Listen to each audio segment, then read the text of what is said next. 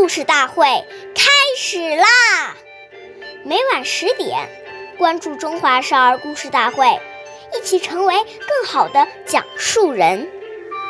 岁月易流逝，故事永流传，弘扬中华瑰宝，传承红色基因。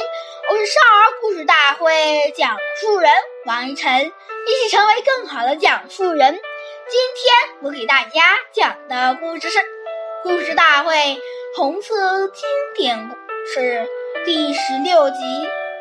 任弼时获得纺线比赛冠军。担任中共中央秘书长的任时爷爷，带领机关干部在驻地附近开垦出一片荒地，种上了瓜果蔬菜。他还以身作则，积极投身于纺纱活动，并向三五。九游，王震旅长要了一部纺车，在工作中途像别人一样盘腿而坐，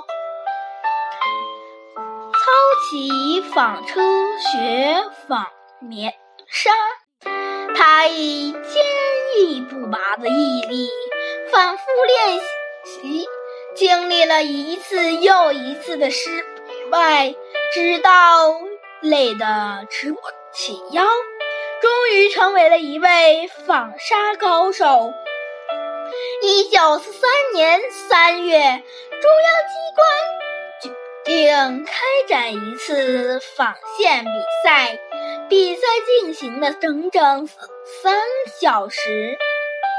任弼时爷爷，他所纺的纱被。评为第一，感谢大家的收听，我们关注上故事大会，一起成为更好的讲述人。我们下期节目再见。